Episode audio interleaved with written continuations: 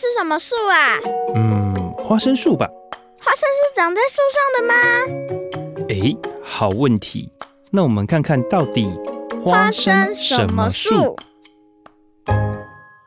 各位听众朋友，大家早安！很高兴又在礼拜天的早上和大家在空中相会。您现在所收听的是 FM 九九点五云端新广播电台最自由的声音。您所收听的节目是花生什么树？我是主持人丁丁，我是布丁。布丁早安，早安。爸爸，什么时候才会开始下雨啊？估计应该是到四月或五月梅雨季节来才会有呃下比较多的雨的机会。你知道我们现在高雄也缺水吗？呃。对，因为现在好像全台湾都慢慢的进入缺水的状态，对不对？对啊。台南清水增援高雄，南化甩扣连通管一周后挹注澄清湖。高雄市水情从四月一日起转为橙灯，用水大户减量供水，一般用户全日减压供水。市府带头节水一成，而台南清水今日起增援高雄，明日开启南化水库连通管，预计一周后支援高雄。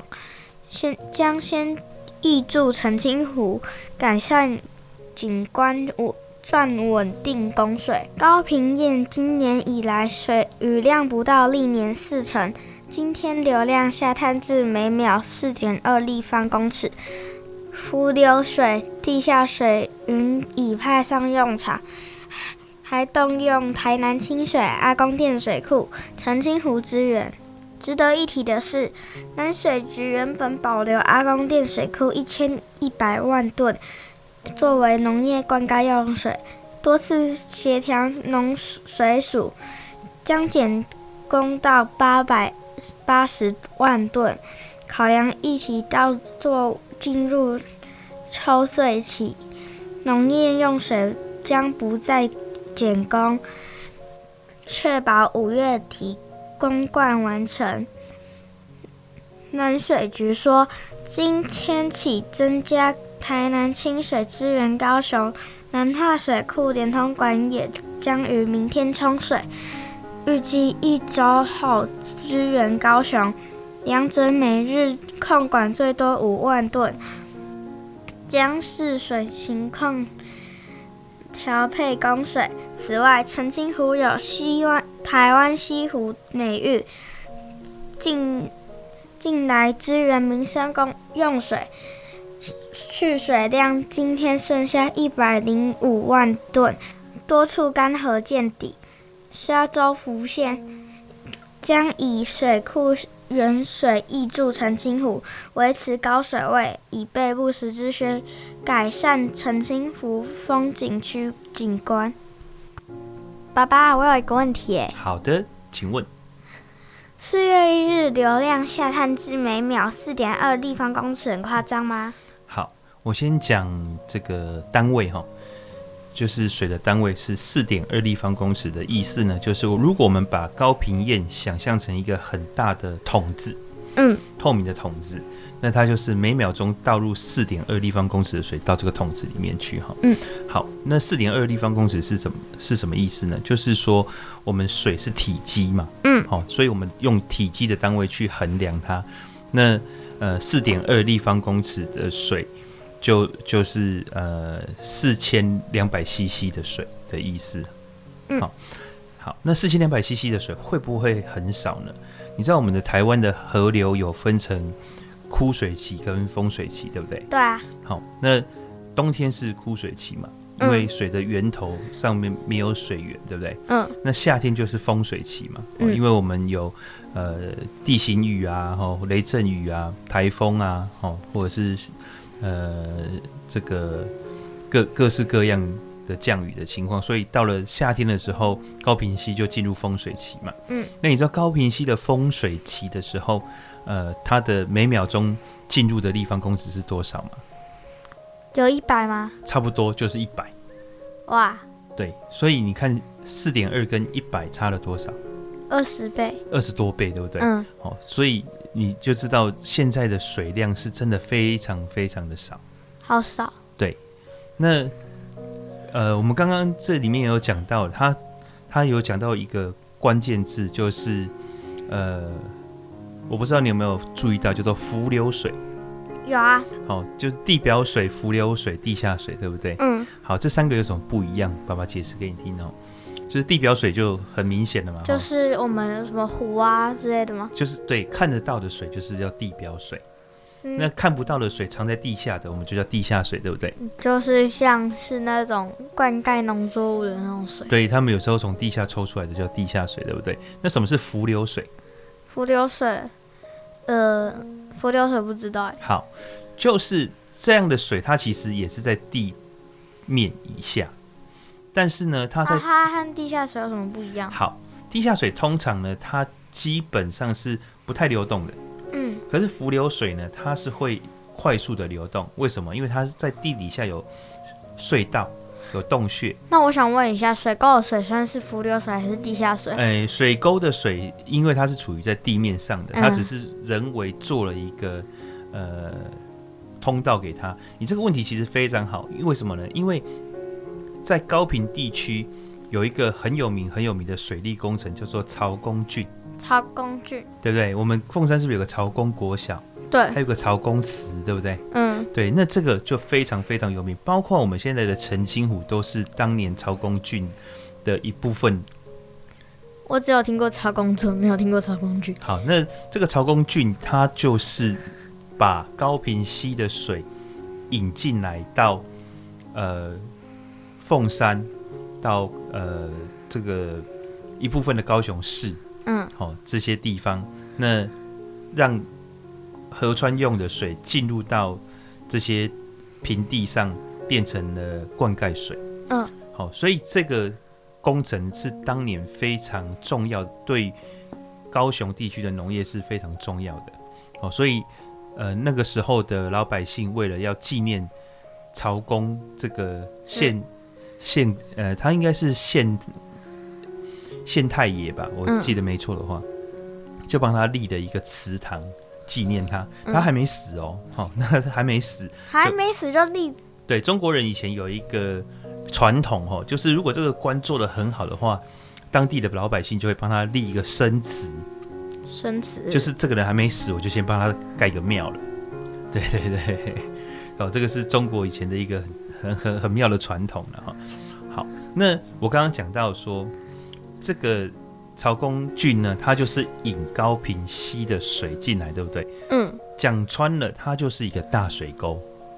大水沟。对，它就是一个大水沟。所以你说水沟的水算是地表水吗？没错，它是地表水。好，然后就进入到了这些呃需要灌溉的地方。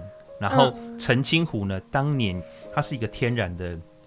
湖泊算是沼泽了，嗯，澄清湖那边算是沼泽，所以水进到那边去之后，它有一个调节的作用，就是风水期的时候，这个湖就会慢慢涨起来一点，嗯，到枯水期的时候，这些水就会慢慢的又流回去潮工具里面灌溉这样子哈，所以它有一个调节的作用。那旁边呢，以前澄清湖叫做呃朵比亚，嗯，哦，朵比亚它后来改名叫做大贝湖。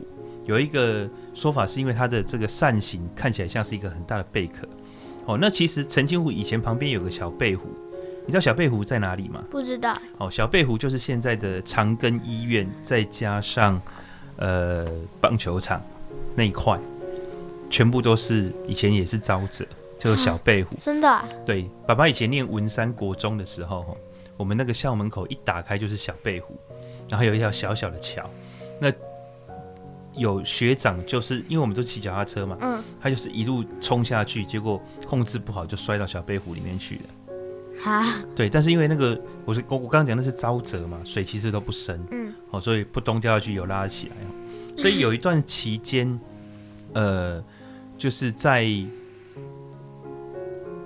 鸟松很容易淹水，就是因为。呃，原本的沼泽地是行水区，所以行水区就是指如果有呃，我刚刚讲说这个大小贝湖是有调节的功能，对不对？嗯。那水量过剩的时候，它会进入，可是进入的时候，小贝湖已经不见了。嗯。那大贝湖一满了起来之后，啊、呃，这些地区都会变成汪洋一片。嗯，好、哦，所以呃那时候就非常非常容易淹水，这样子。哈，那好，我们就再讲回来，到了伏流水呢，以前过去的时候，地标水可以运用，但浮流水我们那时候因为探探勘的技术跟取用的技术还没有那么的成熟，可是到了近代哈，我们就越来越知道用浮流水了，所以。刚刚我们讲到了高频堰，对不对？嗯，高频堰它就是一个可以把这个抽用抽水抽水技术把这些水呢能够呃抽上来，然后让我们来运用。嗯，然后多的水呢就会引到澄清湖。你知道高平堰在哪里吗？高平堰就是在高平地区啊。嗯、高平堰就在大树。大树有。哎，那具体的地方呢？你还记不记得？我们有带你去过旧铁桥玩，旧铁桥是就是高平溪的那个旧的铁桥啊，有一个很很大的草地呀、啊，可以在那边跑跑跳跳。我知道啊。好，那高平大桥离我们家蛮近的，对不对？嗯。那我们家离澄清湖是不是有一段距离？对，有一小段距离，对不对？嗯。好，它的位置就在那个高平的旧铁桥再往上游一点点那个地方。它就是设了一个拦河堰哦，就把水利设施放在那边，包括抽水设施，然后利用水管呢，把一部分的水运到澄清湖，然后做储存，一部分呢就是变成自来水厂分呃沉淀、过滤、净化之后分送进去这个水水管里面，供应给高雄市的民众这样子。好、嗯，所以你看这样子这么长的一段距离，我们都用这样子自来水设施去把它。呃，做水的运送，嗯，好，所以我们的自来水的管线其实是非常巨大，而且非常的密密集的，嗯。那既然讲到这个，我们就来讲一讲澄清湖吧。澄清湖，我刚刚讲说以前叫做朵比亚，对不对？对啊。然后后来因为谐音跟这个外形，所以就叫做大背湖。嗯，后来呢，这个国民政府来到台湾之后呢，呃，因为、那个、为什么要变成澄清湖？对，为什么变成澄清湖？因为那个时候的总统蒋介石他蛮喜欢澄清湖那个环境的哈，所以就在澄清湖里面设了一个行馆。所谓的行馆呢，就是他来高雄就会住在那个地方。饭店吗？不是，就是他自他自己住的地方，叫做。蒋公行馆，你还记不记得你有去过哪些蒋公行馆？蒋公行馆，肯定有一个，肯定，我们上次去住的那个饭店啊。哦，那个，对，那个饭店里面华泰瑞苑，对不对？然后有一个地方像是布置成一个书房，你还要在那边拍照。我记得，我记得，对，那个也是一个蒋公行馆。那个也是蒋公行馆。对，然后日月潭也有一个蒋公行馆。日月潭。对，那现在已经改。改名呃，已经改成一个饭店了。嗯，对。还有阳明山，阳明山上山上面有一个叫做做阳明书屋，那个也是蒋公行馆。然后到阳明山下面有一个士林官邸，士林官邸呢，就是他以前在台北办公的时候都住在那个地方。哦，那么多蒋公行馆。对对对对对。好多私人饭店。他其实很多地方都有行馆哈。对，好，那。他这个蒋介石呢，来到了澄清湖，他就因为很喜欢这个环境，所以他就把这个地方改名叫做澄清湖，所以一直沿用到现在。嗯，所以爸爸的呃小时候，其实高雄还是蛮多人叫澄清湖叫做大背湖的。嗯，哦，因为从民国五十几年以前，这个地方都都其实还是叫大背湖。那有大背湖，就有小背湖嘛。我刚刚有讲小背湖，就是已经被填平的这个长庚医院加上高雄棒球场这边。嗯，好，爸爸，嗯、那海底的水那么多，为什么不抽海底的水？哎、欸，你讲到一个很好的重点哦。其实海洋是非常大的资源，而且占地表面积非常多，对不对？对。好，可是为什么不太使用？其实我们已经开始在使用了。这个使用技术我们叫做海水淡化技术。哦，为什么要把海水淡化？你有去过海边吗？嗯。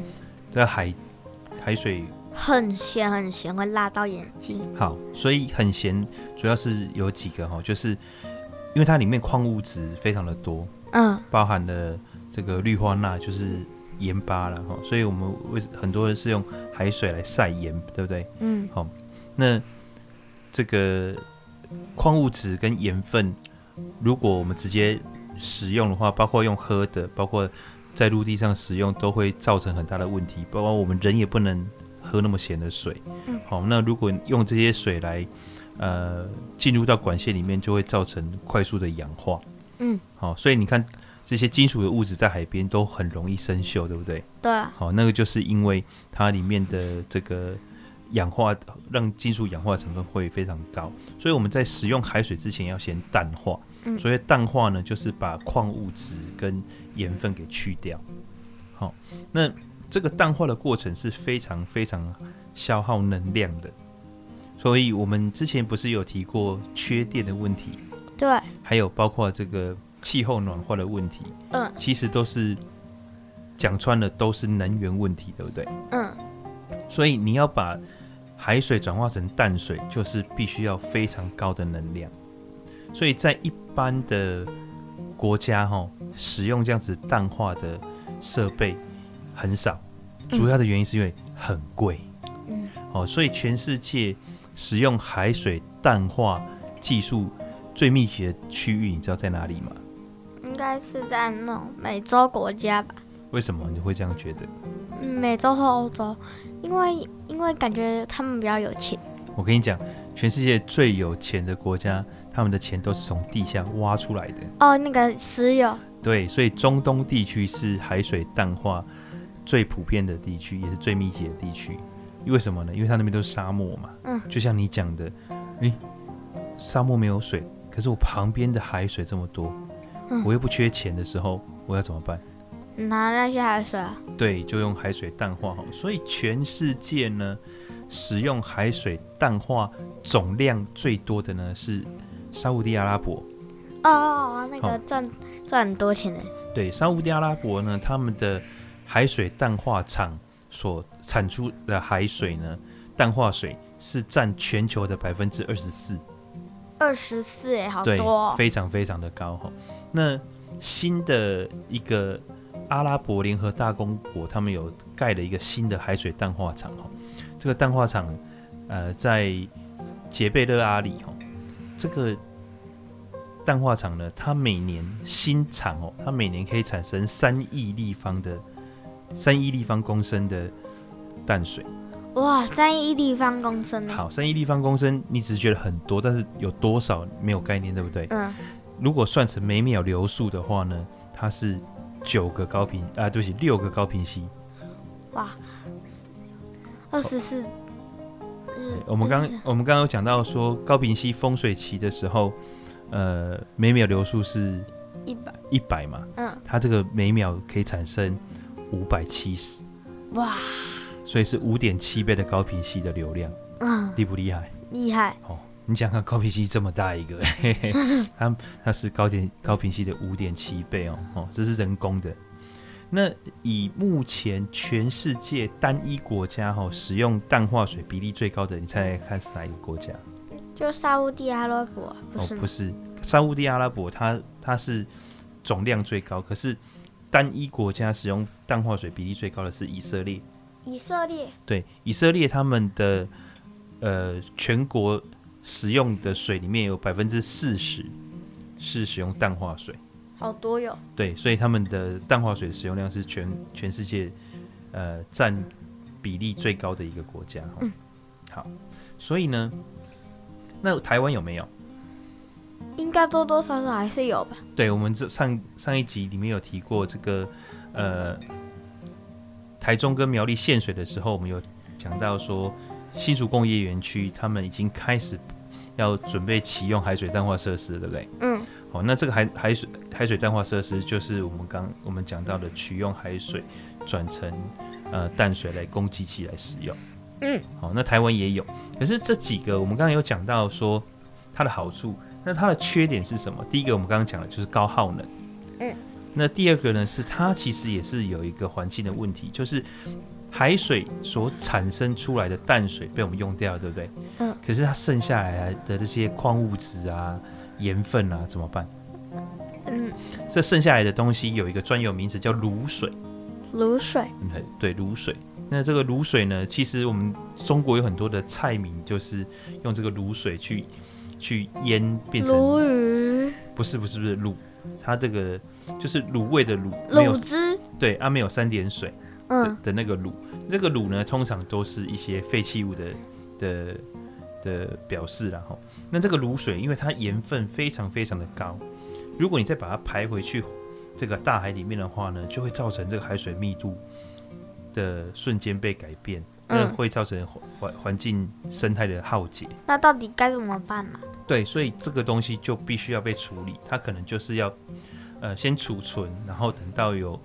大雨的时候，或者是要要分次，然后很缓慢的把它排入到大海里面。嗯，哦，所以这些呃废弃物的问题也是一个很大的问题。嗯，那当然呢，还有就是这个管路啊、回送的费用啊，这些通通都会是它的缺点。嗯，哦，因为它毕竟就是在一个高耗能，然后这个也不是这么天然的情况下。你要去做出来这么多水，一定会有它的副作用。嗯，啊，这也就是为什么目前台湾还是比较少用到呃氮化厂的原因。没想到用海水也那么麻烦呢。对，所以其实我们环境是要讲求一个均衡平衡的状态啦。哦，这有讲到我们之前每次都讲到的这个环境失衡，哦，然后极端气候，其实最好的情况就是说我们呃能够。采用的水就是天然的降下来的水，那所以我们台湾建了很多水库。其实水库也不是一个这么环保的一个做法哦，因为我们把原本的这个山林围起来，然后变成一个储水的地方。嗯，那可是这样的水库呢，又有一个问题，就是它有使用年限，因为这些沙子、这些沙子啊，或者是呃所这些慢慢累积出来的的泥沙，它会。降低底下对，然后就会降低水库的使用年限。嗯，好，那当然台湾这一次刚好就趁这个大旱的时候，把这个水库里面的淤泥挖一挖了。嗯，好，但是呃，长久以来这个也不是一个非常健康的状态。好，所以我们还是要做好就是水资源的管理。嗯，好，那水资源管理其实是一个非常重要的国土政策，所以大家还是要好好节水。啊、呃，没错。重要的就是说，我们要有养成这个良好的使用水的观念，而且要养成节约能源的观念，对吗？洗手不要养鱼。啊，洗手不要养鱼。我们我们学校贴的那个标语。标语哈，好，OK。那我们休息一下，来听一段音乐，好吗？好。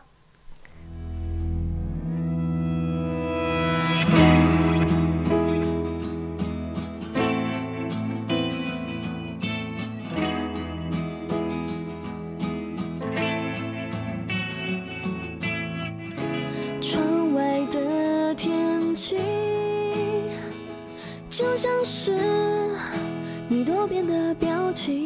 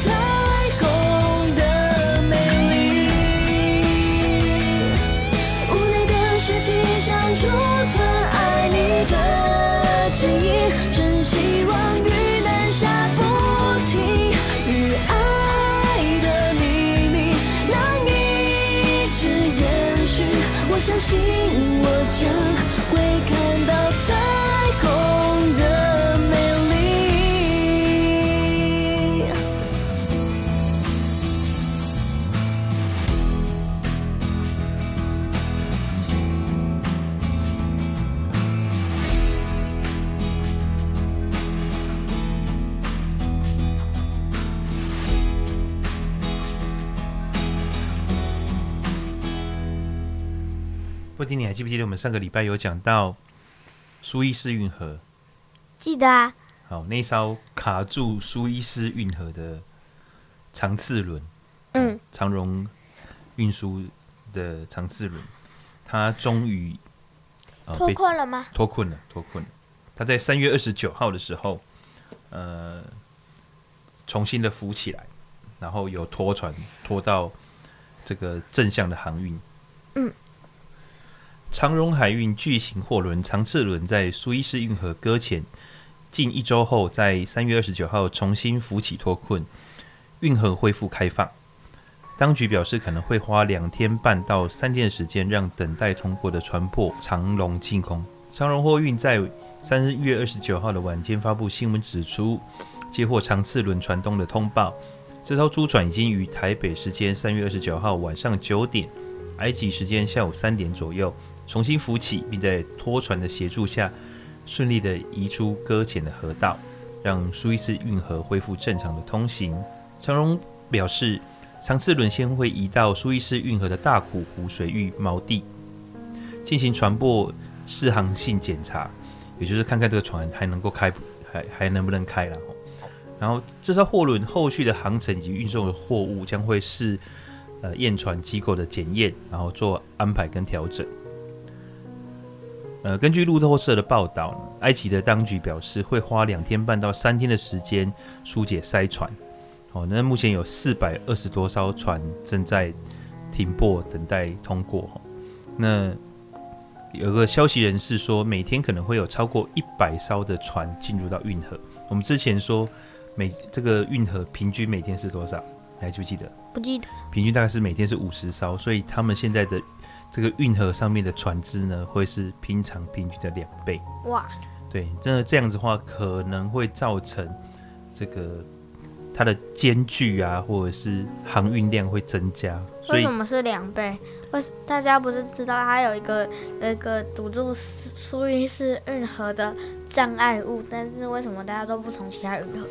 因为大家其实都会有一个心理，就是说我宁愿去排队，嗯，因为它的时间是花两倍的时间呢、啊，嗯，好，那如果我现在排着排着，它是花了七天，对不对？可是我原本要、嗯、呃，如果绕道的话，可能会超过七天，嗯，它的航运的时间可能会超过七天，所以大家宁愿在那边排队，不肯绕道，而且绕道马上增加的就是什么，你知道吗？增加的是什么？油啊。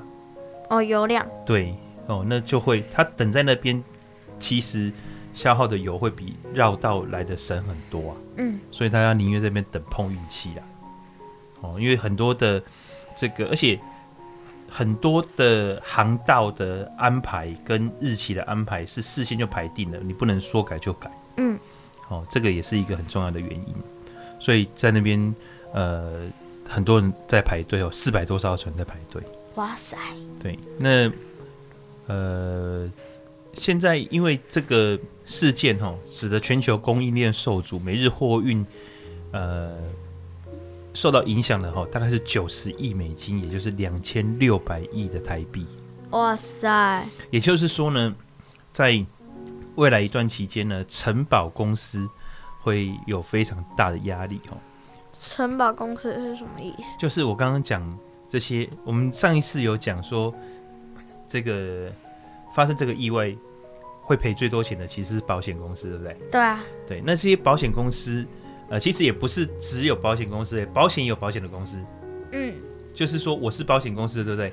我也会把我的险拿去再投保，就是再保公司。嗯，哦，就是有些有些的标的太大了，我一家吃不下来。所以我会再去找一个再保公司，那这再保公司通常就是他的客户是保险公司，对，然后保险公司的客户是这些船公司这样子哈，所以呃有这样的预计，就是说全球的再保公司哈可能会损损失数亿欧元，欧元呢？对，一比四十几哦，所以数亿欧元，两亿欧元就等于将近是快要一百亿的台币了，那数亿欧元就可以知道说。会非常非常的高哈，那全球这个再保公司其实不多了哈，就是这几间呐，所以接下来可能这些再保公司就是要开始去计算说他们要赔偿的数字。我决定我以后不去做保险业务。哈，保险业务，对，这个保险的业务跟呃我们想象的那个保险业务会差很多了哈。可是因为他这是理赔，对不对？嗯。接下来呢，羊毛出在羊身上哦，所以以后海上的这个再保险的价格会一定会调整，一定会上涨。嗯，好，那再保险的价格上涨之后，什么会上涨？保险。保险的价格就会上涨，对不对？嗯、那保险的价格上涨，什么会上涨？那个那个船的。对，这运输的运费用就会上涨。嗯，好，所以这个以后运费可能就会上涨。啊，对，所以接下来就是你可以想见空运、海运的这些费用都会上涨，不是吧？那，那空运、海运费用上涨，什么就会上涨？就是我们日常生活的消费就会上涨。嗯，对，所以可能预期就是会有一波通货膨胀，再加上现在的热钱这么多哈，所以接下来很多的东西可能都会调涨。原来一个船卡座能能把我们。日常生活的东西都上涨，对，好，所以我刚我们之前上上一次也有讲，现在是一个地球村的观念，嗯，远在非常非常遥远埃及的一个运河所产生的事故，可能跟你明天的便当就有关系了。便当？对，因为你物价都上涨嘛，通常原物料上涨之后，我们的便当都会跟着调涨，所以这个就是地球村。也有也有一种就是蝴蝶效应，你知道吗？我知道。好，什么是蝴蝶效应？蝴蝶效应就是一件事，然后做出来会有什么反应？对，他是讲讲到说，在南美洲的一只蝴蝶拍拍翅膀，可能会造成亚洲的一场飓风。这个叫做蝴蝶效应，哈，就是不断的连锁，并且扩大、扩大再扩大。一只蝴蝶拍拍翅膀，两只蝴蝶拍拍翅膀，然后四只蝴蝶拍拍翅膀吗？啊，不是，他是说这只蝴蝶拍的翅膀所产生出来的这样子的震动，虽然非常非常的小，嗯，在旁边人都感觉不到，嗯，可是透过时间、空间，还有各样的环境的加成效果，慢慢的发酵。会最终会产生了一个非常非常巨大的能量，这个叫蝴蝶效应。我以为完全跟我没关系，而这个关系那么大。对，没错。所以，呃，这个长次轮的事件，学费是不是也会上涨啊？呃，学费通常都是会比较晚反应，嗯，生活的费用会比较快感感受得到，像是什么早餐啊之类的。对，那那你想不想知道这个长次轮是怎么脱困的？怎么脱困的？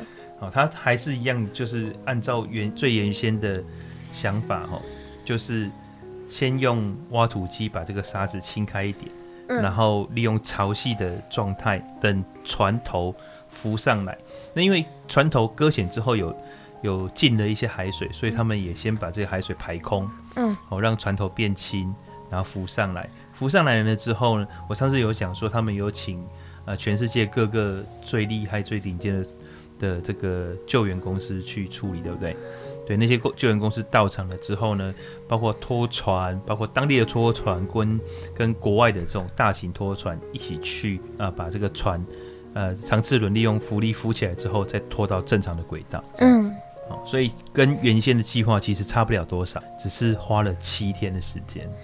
不是说两三天就好了，结果现在花了七天。对，最后是花了七天的时间。那你就想想看，这个耗损有多大了哈？两千六百亿。好的。那我们之前有讲过，说这个呃意外可能是强风造成的，对不对？嗯。可是新的调查跟证据显示，有可能是人为的疏失。人为的疏失。对，如果是人为疏失的话，这个保险公司要赔的就会非常非常的高。哇。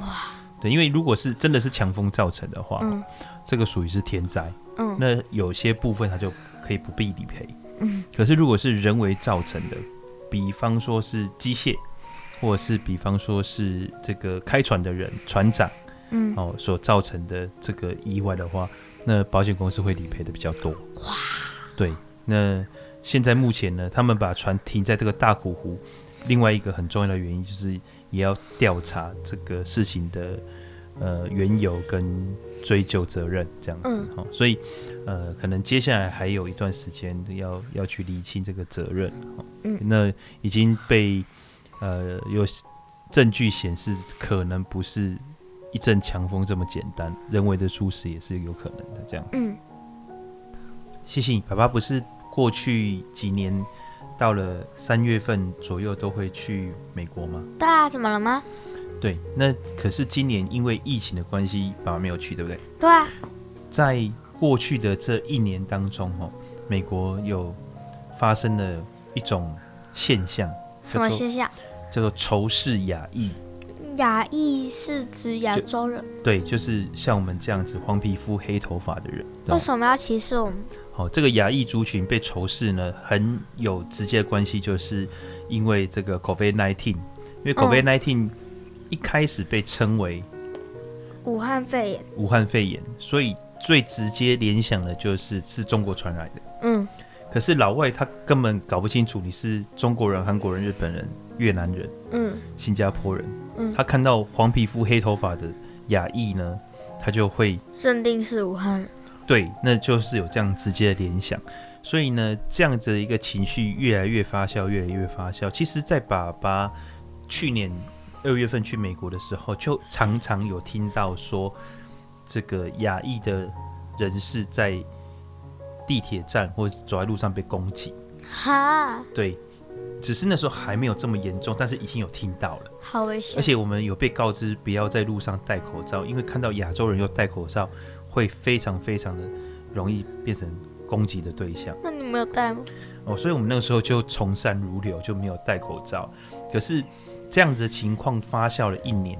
到了呃上个月三月底的时候，发生了一件非常严重的枪击案件。哦，有一个白人的男子哦，他持枪冲入了一个呃 SPA 店，然后开枪扫射，造成八个人死亡。这八个人死亡里面，其中有六位是亚裔的女性。哈，对。那在三月中旬发生这个枪击案之后呢，让全美的这个亚裔呢感到。这个不安的感觉，有生命危险，对，升到最高点了哈。因为呃，在过去一年当中，这种仇恨亚裔的的声音不断的被放大，尤其上一任的美国总统那个川普，对，Donald Trump，他他其实是煽动这个仇恨的罪魁祸首之一哈。为什么？因为他就是直接的把这种仇恨的的这种观念。或者是这种思想传融入他的竞选的策略里面，啊，对，所以呢，就造成了这种族群族群间的对立哈。那在这个枪击案的隔天，又有一个老太太，因为走在路上无故的就被一个人攻击哦。他干嘛攻击他？对，完完全就是因为他是亚裔的。哈，对，那这样的情况非常非常的多吼。你知道，其实，在爸爸以前在加拿大念书，或者是有去美国玩的时候，就有很明显的感受到被歧视。在美国，就是白人歧视黑人，黑人歧视黄种人。嗯，哦，所以，所以包括像你知道，呃，林书豪，Linsanity，对不对？嗯，好，这个林书豪，他其实在美国，你想看哦，他是美国最好最好的大学。哈佛大学毕业的，而且他在 NBA 打球赚了很多钱，又是明星球员。对，理论上这样的人应该是很受欢迎，对吗？嗯。哦，又会打球，然后又是最高学府毕业的，又赚很多钱。那应该他一样在他所处的环境里面被人家歧视，所以那个被歧视不在乎你赚钱赚多少，或者是你的成就有多高，就是完全就是因为。你的肤色、你的种族，然后就歧视你。像像爸爸在美国的时候，常常呃，我们去餐厅，那些服务员，那服务员一个月赚的可能没有我们一个礼拜多。嗯。可是他就是歧视你，他就是不愿意服务你，或是对你非常不耐烦。在超市结账的那些人也是一样，他们在美国其实算是很底层的人。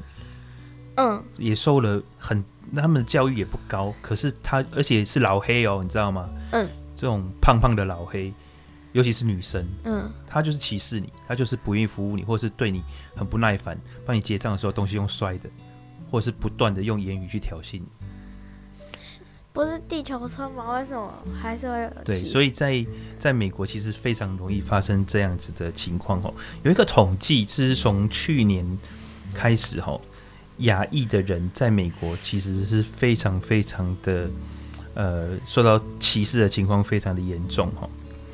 呃，你知道在纽约他们的呃亚裔被被仇恨犯罪涨了大概七八倍左右，跟以前比起来，哦，那全美平均值是增加了一点五倍。哇，对，然后呢，牙医在所有的人种里面是最被敌视的哈，有一个调查是去年六月做的哈，我想今年会更严重哈，就是别人对你表现出来不愿意跟你相处在同一个地方的哈，牙医占了百分之三十九，非洲裔就是黑人哈占了百分之三十八，拉丁裔占了二十七，白人是十三，被嘲笑或被骂脏话呢，亚裔占了百分之三十一，黑人二十一。好，拉丁美洲十五，白人八。那遭受到威胁或暴力攻击或恐吓，哈，亚裔是百分之二十六。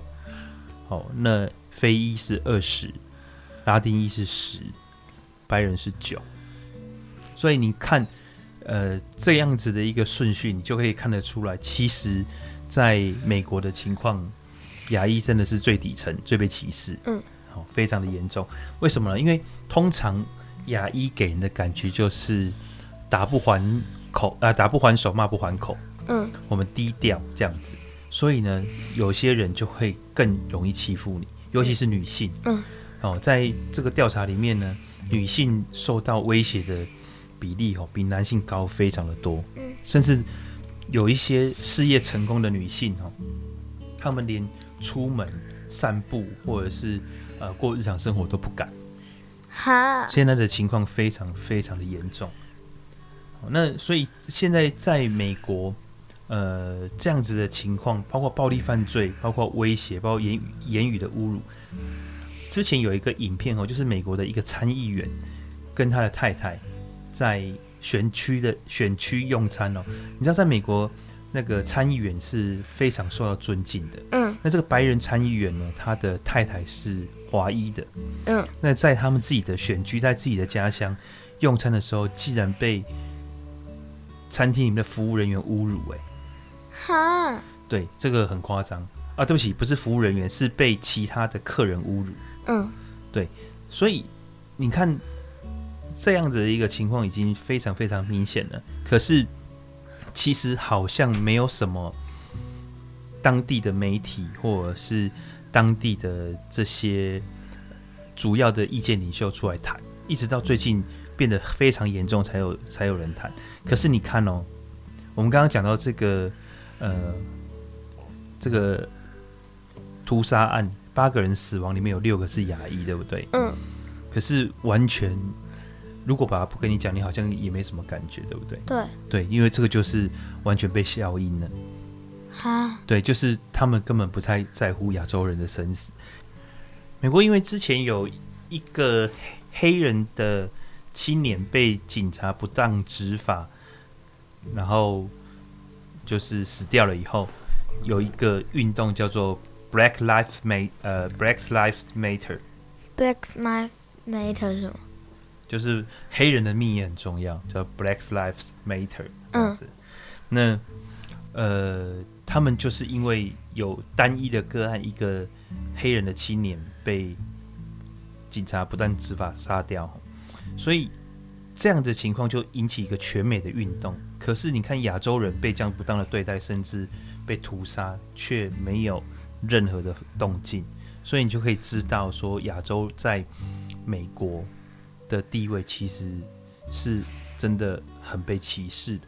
嗯，那在亚洲亚在美国的亚洲社会是这样，有很大部分的人他是有很高的社经地位，因为亚洲人真的是普遍的比较重教育，不管是哪一国人，韩国、日本、台湾、中国、新加坡，甚至越南，他们在中国的确是比较重视儿女的教育。所以呢，这样子累积几代下来，有些人他们的成社会成就会非常高，但是也有一部分的人他是在最底层的，嗯，就是生活条件非常不好的。可是不管你是哪一种，其实你都是被歧视的，嗯，而且通常在这段时间都有被威胁过，嗯，对。那这个情况更严重的是，它不是只有在美国。它还有在哪里啊？好，其实发现哈，在欧洲这样的情况也非常非常的严重哎。就是欧美那地区吗？对，那有个调查，在英国哈，去年一整年针对亚洲移民，尤其是东亚移民哦，就是像我们这样子黑头发、黄皮肤的移民，嗯，发生仇恨的犯罪，比起前一年高出了将近一倍。哇！好多。那另外呢，就是在法国呢，很多，尤其在公共场合看到亚洲人，好像看到看到鬼一样。我 看到亚洲人就弹开这样子，而且初估啊，在巴黎每两天就会有一起针对亚洲人的暴力犯罪、仇恨犯罪。对，法国你知道吗？那在德国呢？德国他们也是根本没有对亚洲人有任何的保护措施，所以常常有亚洲人被攻击，甚至被当面的去咒骂。嗯，可是这样的情况呢，他们去跟在附近的远景反映的时候，远景根本就没有任何的表示。哈，对。那澳洲，澳洲的华人非常多哦，澳洲华人非常多，可是，在澳洲他们。也显示出，大概有三分之一的华裔人士觉得自己遭到差别对待，甚至有百分之十八的华裔人士有表示说自己有受到肢体或言语的威胁攻击。因为病毒的关系，已经造成呃亚裔哦，尤其是黄皮肤、黑头发的亚裔，在全世界各地都有受到这样子。不公平的对待，所以现在，呃，锁国的情况，让这样的情况，我们可能还没有什么明显的感受到了。好，可是，在国外居住的那些人，他们就会，呃，特别的感受到危险。在我刚刚讲到说，是不是有些人甚至，呃，他出去散步啊，什么都不敢的，对不对？嗯。有一个高阶主管在。旧金山的高阶主管，她是一个女生。她说：“吼，她甚至被朋友警告说，你最好是连出门拿报纸都少出去。你看这危险程度，而且她是在哪里？她在旧金山哦。旧金山的华裔是非常非常非常的多的。你知道旧金山的的的华裔是全美华裔平均值的大概是呃将近我忘记是六倍还是七倍了，所以就是华裔集中非常高的一个区域。嗯，对。可是，在那个地方都感受到这么危险，所以这个情况是非常严峻的。那我跟你分享这个，只是让你知道说，哎、欸，其实，在很多地方，呃的生活，其实不像我们想象中这么美好。嗯。好，那除了疫情之外，人也是很恐怖的。嗯。好，那最后利用一点时间，我们来聊一个轻松一点的新闻吧。好啊。已经延期一年的东京奥运会，在三月二十五号开始，在全国开始圣火的传递。那他们预计哈有超过一万名的跑者，在一百二十一天里面要跑遍全日本。哇！对，那这个圣火传递出发地点是福岛核子事故作业的据点——福岛县足球设施啊的场地。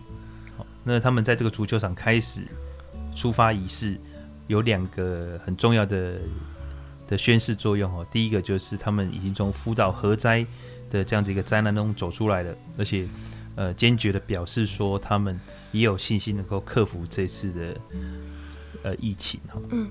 那跟过去不一样的地方是，他们在圣火传递的时候，这个委员会呢。呼吁大家避免的聚集在沿途观看，因为过去圣火传递的时候，呃，经过我家门口，我一定会大家这个乡里会一起出来看一下圣火的传递嘛。嗯。那日本人说希望说，呃，这次不要大家一起跑出来看这样子哈。嗯、好，然后直播的，哎、欸，用用直播的，对，可以哈。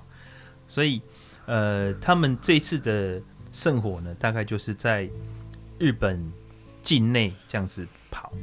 可是呢，这个在日本也有不同的声音哈。像他们的日本的传染病专家兼谷宪夫哈，他就表示说，日本很危险，不要举办奥运哈。他想说，如果要举办奥运的前提是大概全国能够有百分之五十以上的民众接受疫苗。可是现在呢，全国大概只有一趴。如果要能够在奥运举行前能够完成百分之五十的接种，这个几率大概是趋近于零了哈。那如果再加上有数万名的外国选手到日本，还有媒体，哇，那这样子疫情管控会非常可怕哈。他有提出，还有学学者提出了这个呃一个流行病学的数学模式哈。他说哦，现在东京每天的感染人数大概是三百人，嗯，那如果到五月的时候呢？呃，会加剧到变成每天一千人。那染疫高峰期是七月的时候呢，呃，这个刚好东京奥运举办。那这样的话，日本政府又同时宣布紧急状态。那这样的话，东京奥运就是会在紧急状态下举办哈。那这样子的情况会非常的严峻，所以很多日本的病理学专家是呃大声疾呼说不要举办奥运。嗯，可是。包括奥会，包括日本政府所表现出来的决心，让人感受到这个日本奥会是一定要把这个奥运会办起来的。嗯、但是他们有做了一个决定呢，就是今年的奥运会不接待国外的观众进场。就是以前以前的奥运会为什么会盖这么大的场馆？哦，就是因为这个门票收入是很重要的一个回本的。嗯，然后还有赞助收入哈，嗯、那门票收入呢？本国人一定不会那么多嘛。你想想看，比方说日本棒球、足球、排球这些，一定会非常非常多人想看，对不对？嗯、所以这样的的球赛一定是一票难求。嗯，可是日本人不打板球啊，板球对，所以板球的比赛可能就没什么人看的，对不对？嗯，好，或者是一些比较冷门的比赛，可是这些。冷门比赛对于其他国家来讲可能是热门的比赛，嗯，好，所以就会吸引很多其他国家的的球迷到日本买买机票到日本，然后刺激当地的经济发展，然后也刺激这个票房。可是今年日本的奥会就宣布，我们这次没有要开放给外国的观众来入场，也就是说，希望减少这种疫情扩散的风险。嗯，那这个是他们为了要举办奥运做出来的一个政策跟妥协。可是目前看起来好像危险的成分是比较高的。好，不管怎么样哈，是真的希望疫情赶快过去，那让所有大家的生活都恢复正常的作息，那包括呃每个人的安全跟健康都获得保障。嗯，好，那我们的时间差不多了，跟各位听众朋友说。拜拜！拜拜！清明年假快乐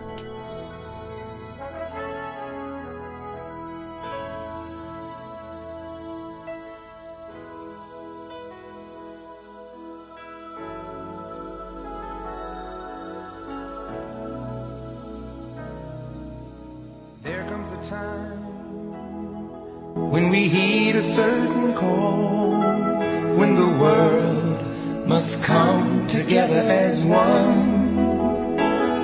There are people dying. Oh, when it's time to lend a hand to life, the greatest gift of all. We can't go on pretending day by day that someone somewhere will soon make a change all a part of God's great big family. And the truth, you know, love is all we need.